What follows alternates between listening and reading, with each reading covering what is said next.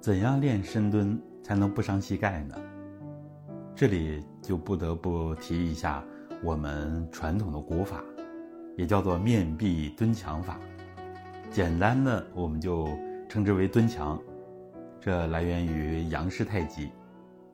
这个方法非常的科学，因为我们一般的深蹲呢，有很多教练水平很高，是吧？他要求膝盖尽量不要过脚尖。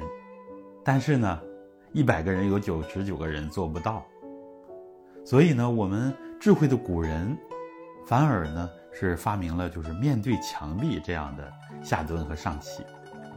很多人看到我们的助教老师呢就在直播蹲墙，呃，都以为这是面壁思过，是吧？他们很有意思，啊，实际上这是非常科学的一个深蹲的练习方式，有这个墙壁作为限位。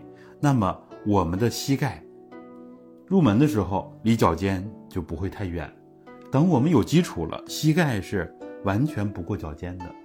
这个简单的一个练法，一个动作就能够让我们更好的修复膝盖，不仅仅不伤膝盖。像我是一九九四年学的蹲墙，到现在有三十年了，啊，这三十年当中，我很多的年份里边都在蹲墙。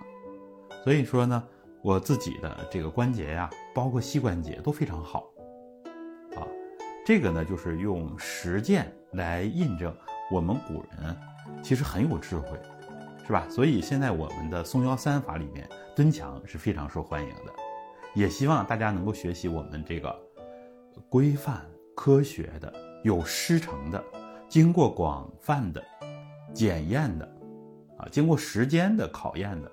这样科学的蹲墙，啊，好。